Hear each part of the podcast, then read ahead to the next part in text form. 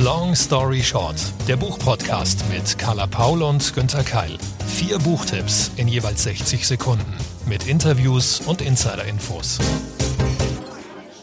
Es gibt sowas wie eine Poesietherapie. Und da gab es sogar mal Projekte dazu.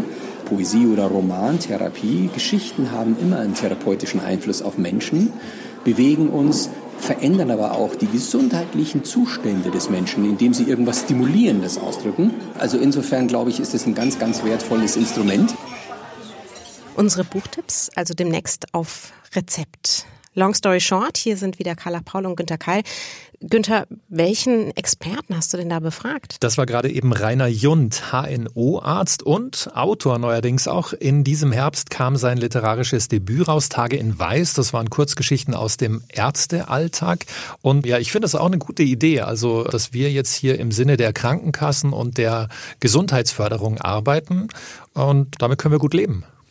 Wir haben selbstverständlich auch wieder Medikamente mitgebracht, neue Bücher, gute Bücher. Ich zum Beispiel preisgekrönte Hochliteratur dieses Mal, Ali Smith und Bettina Wilpert. Ui, da freue ich mich schon drauf. Ich habe dir gleich einen Arzt, aber eigentlich einen Pensionierten mitgebracht, 75 Jahre alt. Er heißt Dr. Siri und ist die Erfindung von Colin Cotterill und später noch einen Roman von Sascha Arango. Fangen wir mal mit einem Zitat an, oder? Eines ist und bleibt ein Rätsel. Einer Religion kann man den Rücken kehren. Sie lässt es sogar anstandslos geschehen. Sprich, wenn einem klar wird, dass sie zu nichts Nütze ist, kann man einfach sein Bündel schnüren und weiterziehen. Aber die Geister? Sie lassen einem keine Ruhe. Vielleicht sind sie die Clowns. Je lauter man über sie lacht und ihnen erklärt, dass sie nicht echt sind, desto häufiger stellen sie einem ein Bein und man landet auf der Nase. Das sagt jetzt wer? Was hat das mit den Geistern zu tun? Also das sagt wirklich dieser Arzt Dr. Siri und man muss dazu wissen, viele werden jetzt schon sagen, ja klar, kenne ich Dr. Siri, das ist ja eine Krimireihe, genau, und der hat so einen extrem spirituellen Bezug, der sieht Geister, der lebt mit Geistern und die Geister lösen manchmal auch seine Fälle. Du stellst heute tatsächlich den Fall. Das ist schon eine ganz große, lange Reihe. Also ich kenne einige mhm. Fans, hab's leider selber noch nie gelesen, aber die, die es mir ständig empfehlen, die sind also völlig begeistert. Und welcher Fall ist das jetzt? Das ist jetzt schon der elfte Fall. Ja, du hast recht. Die läuft schon ziemlich lange. Colin Cotterill, 60 Sekunden Long Story Short für Dr. Siri und der verschwundene Mönch. Erschienen bei Goldmann, übersetzt von Thomas Mohr. Ich nehme euch jetzt mal mit auf eine vergnügliche Reise nach Laos, in das Land, das an Thailand, China, Kambodscha und Vietnam grenzt. Eigentlich lebten dort schon immer überwiegend Buddhisten, aber Mitte der 70er Jahre begann eine Zeit der sozialistischen Herrschaft. Diese Bürokraten hatten etwas gegen Buddhisten, doch bei Dr. Siri, der Hauptfigur dieser köstlichen Krimireihe, bekamen sie eine Zuflucht. Eines Tages im Jahr 1979 verschwindet einer seiner buddhistischen Mönche. Er hinterlässt eine mysteriöse Nachricht, dass Dr. Siri einem anderen Mönch bei der Flucht über den Mekong nach Thailand helfen soll.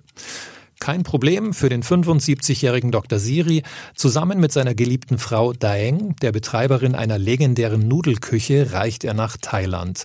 Mit laotischem Humor und buddhistischer Gelassenheit löst er nebenbei auch noch eine Mordserie und setzt sich gegen Geheimdienstler, Generäle und Kommunisten durch. Und wie kommt der Autor Colin Cotterill jetzt ausgerechnet nach Laos? Das ist, wenn man seine Biografie anguckt, gar nicht erstaunlich, denn Cotterill lebt seit vielen, vielen Jahren in Thailand. Er ist eigentlich ja Brite, aber er ist mit der Region, mit Asien, mit Laos, mit Thailand eng verbunden. Und da merkt man auch, dass dieses Spirituelle, das Zwischenreich, Götter, Geister, Träume, Inspirationen, dass das zu seinem Alltag gehört. Und er macht das wirklich ganz wunderbar, wie er das beschreibt. Und man möchte fast zurückreisen in diese Zeit, obwohl er ja nicht nur Schönes da erklärt und erzählt. Das ist also nicht touristisch beschrieben, sondern eher skurril, witzig, literarisch. Ich glaube, da gibt es auch ganz viel Negatives natürlich, dass man, wenn man als Tourist durch die Orte reist, nicht unbedingt gleich auf den ersten Blick sieht. Das kennen wir ja von uns selbst auch. Was er hier aber trotzdem auch mit reinnimmt. Also es ist eine authentische Beschreibung.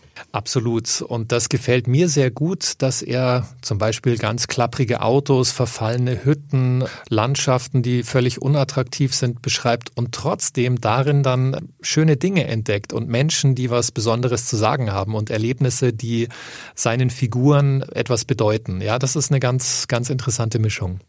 Dr. Keil empfiehlt heute also jemanden, der mit einem positiven Blick auch auf Negatives sieht. Genau, und nachdem ich heute auch einen weißen Kittel trage, kann ich jetzt etwas anderes empfehlen, eine Reise nach Schottland, die du für uns vorbereitet hast. Genau, eigentlich nach Großbritannien, aber mit einer schottischen Autorin, Alice Smith. Sie hat jetzt den ersten Teil eines Jahreszeitenquartetts veröffentlicht. Alice Smith mit Herbst erschien im Luchterhand Verlag, übersetzt von Silvia Morawetz. 60 Sekunden, long story short. Wir lernen zwei Menschen kennen. Daniel, der bereits über 100 Jahre alt ist, der viel gesehen und noch mehr geliebt und gelebt hat. Der viele Stürme überstanden und beharrlich getrotzt hat und nach manchem Untergang wieder aufging. Und seine ehemalige Nachbarin Elizabeth, Mitte 30, die das Leben noch vor sich und viele Prüfungen zu bestehen hat.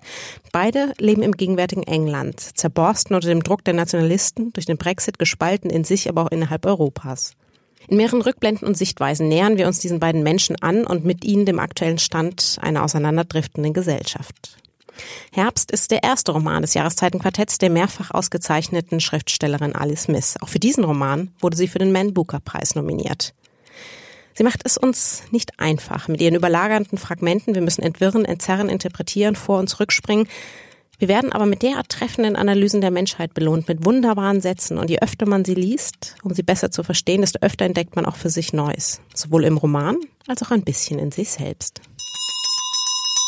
Mhm, das klingt für mich jetzt so, wenn ich das vergleichen kann, nach einem guten Buch für jemanden, der sich für die deutschen Buchpreisbücher interessiert oder Leute, die einen Lesekreis haben oder die sich wirklich tiefer, ernsthafter beschäftigen. Genau, wollen. also uns muss man sagen, wir sind ja beides zwei Literaturkritiker, die da nicht wirklich einen großen Unterschied machen. Mhm. Es gibt, gibt eben einfach die anspruchsvolle Literatur und gibt Unterhaltungsliteratur, aber ohne das irgendwie zu bewerten. Tatsächlich ist Ali, Ali Smith ist herausfordernd. Das ist einfach, weil sie auch wahnsinnig klug schreibt und man dann oft nochmal was nachsehen, was nachlesen muss. Aber ich finde das tatsächlich toll. Also das reibt ganz ordentlich in den Synapsen. Dafür muss man wach sein, aber wer Literatur eben auch mal als Herausforderung sieht, wer sich gern auf anspruchsvolle Erzählexperimente einlässt, der ist bei Ali Smith wirklich genau richtig. Das heißt auch sich Zeit nehmen wahrscheinlich, sowas ja. liest man nicht schnell mal nebenbei weg. Genau, nee, dafür also nicht irgendwie in der U-Bahn, sondern am besten daheim, wenn man Ruhe hat, wenn man auch mal eine Pause machen kann. Ne? Das, also ich habe das auch nicht am Stück gelesen. Und du hast schon ganz, ganz richtig auch gesagt, vielleicht ist hier ein Lesekreis eine gute Idee, dass man es dann auch gemeinsam besprechen kann. Herbst ist soeben erschienen, Winter folgt natürlich. Ich freue mich darauf, werde auch den zweiten Band natürlich lesen und bis dahin nochmal ein oder zweimal in Herbst reinschauen und für mich wieder Neues entdecken. Frau Dr. Paul, also diesmal mit etwas sehr Anspruchsvollem. Und da passt vielleicht, dass mein Autor, den ich aus der Backlist rausgefischt habe, auch schon zweimal mit dem Grimme-Preis ausgezeichnet wurde und mit vielen, vielen anderen Preisen auch noch. Oh, Grimme-Preis für was genau? Für äh, interessanterweise nicht für seine literarischen Arbeiten, sondern für seine Drehbücher. Sascha Arango hat viele, viele Drehbücher geschrieben und dafür schon in Berg Auszeichnungen eingeheimst. Tatsächlich kommen ja inzwischen auch viele, die gute Geschichten fürs zum Beispiel Fernsehen geschrieben haben, auch in den Literaturbereich. Lohnt sich's hier denn? Auf jeden Fall, das ist sein Debüt, im Original 2014 erschienen, jetzt als Penguin Taschenbuch, Sascha Arango, in Long Story Short 60 Sekunden für Die Wahrheit und andere Lügen. Eine großartige Satire aufs Bestseller-Business und ein hervorragend erzählter psychologischer Spannungsroman. Henry ist ein Lügner, Hochstapler und Mörder und vor allem ein Bestsellerautor. Seine Kriminalromane verkaufen sich millionenfach. Geschrieben werden sie allerdings von seiner Frau Martha, was niemand außer diesen beiden weiß. Diese Ausgangslage von Sascha Arangos Debütroman ist also ziemlich skurril, doch es wird noch skurriler und spannender. Mit Betty, seiner Lektorin, hat Henry eine Affäre. Als sie schwanger wird, drohen Henrys Lebenslügen ans Licht zu kommen. Doch bevor das passieren kann, sterben Martha und Betty unter mysteriösen Umständen. Kommt die Polizei Henry auf die Spur und wird es je einen neuen Roman des Pseudo-Autors geben? Sascha Arango hat mit Henry eine wunderbar abgründige Figur geschaffen. Und insgesamt ist dieses Buch eine raffinierte Dreiecksgeschichte, souverän erzählt, mit einem großen Augenzwinkern. Bei solchen Geschichten, das klingt tatsächlich sehr unterhaltsam, aber ich habe immer so ein bisschen Angst, dass es in Klamauk abdriftet. Überhaupt nicht, gar nicht. Ich lege meine Hand ins Feuer. Ich habe ja immer noch meinen Arztkittel heute in dieser Folge an. Also Dr. Keil sagt, das ist überhaupt nichts lustig überdrehtes, sondern das ist wirklich ein sehr, sehr guter Spannungsroman, psychologisch ausgefeilt und eine Satire. Ja, also keine Klamaukgefahr beste Unterhaltung, also von Sascha Arango. Zu einem ganz anderen Thema hat die deutsche Autorin Bettina Wilpert ein Buch geschrieben. 2018 erschien im Verbrecherverlag, jetzt im Herbst 2019 als Taschenbuch bei BTB. Nichts, was uns passiert. 60 Sekunden, Long Story Short. Im Sommer 2014 ist es heiß in Deutschland. Wir feiern Fußball-Weltmeisterschaft. Alle machen Party auf den Straßen. Anna und Jonas verbringen beide eine Nacht miteinander, die ihr Leben verändern wird. Allerdings nicht zum Positiven. Denn nach mehreren Wochen zeigt Anna Jonas an, er hätte sie in der Nacht vergewaltigt. Er sagt, sie hatten einvernehmlichen Sex. Beweisen kann dies allerdings keiner von beiden. Der Ich-Erzähler fragt und forscht für uns nach. Bei Freunden in der Kneipe an der Universität. Es zeigt sich damit erschreckend klar auf, wie vielseitig und verlogen die Wahrheit sein kann. Bettina Wilpert ist das Spannendes gelungen. Sie beschreibt neutral einen furchtbaren Sachverhalt und entzieht sich jedem Urteil. Wo wir nun noch auf der einen Seite stehen, so ändert sich dies schon nach wenigen Absätzen wieder. Damit zeigt sie aber auch literarisch großartig auf, wie komplex und verräterisch unser Gehirn und Herz im Zusammenspiel sind. Spannender Stil, schweres Thema, großartige Annäherung auf nicht einmal 200 Seiten. Klingt sehr, sehr interessant. Geht das dann eher in Richtung Essay oder? Nee, es ist tatsächlich ein, es ist ein Roman eben erzählt von diesem Ich-Erzähler, der dann auch zurückblickt in die Vergangenheit und so versucht, verschiedene Seiten und Sichtweisen rund um diesen Fall zu konstruieren. Ist natürlich ähnlich wie wenn wir jetzt was in der Presse lesen und dann gibt's die einen Meinung und es gibt die anderen Meinungen. Wir sehen ja ganz oft in den sozialen Netzwerken, wie sich das hochschaukelt und auf einmal sind sich alle Menschen ganz sicher so und nicht anders kann es gewesen sein. Mhm. Das beschreibt sie ganz gut und es bleibt natürlich trotzdem eben die, die Frage, wie sieht die Wahrheit eigentlich aus? Genau, es hat mich nämlich auch erinnert, in den Qualitätsmedien gibt es ja oft äh, große Reportagen und da wird auch klar, es ist eben ganz komplex und nicht einfach zu beantworten. Und deswegen habe ich mich jetzt auch, als du das gerade eben gesagt hast, gefragt, was ist denn jetzt? Hat er sie vergewaltigt oder nicht? Gibt es eine klare Antwort? In, in vielen Fällen gibt es sie sicherlich. In, in dem Fall aus dem Buch bleibt es nicht so einfach. Ich will auch nicht so viel verraten, weil ihr sollt es wirklich lesen.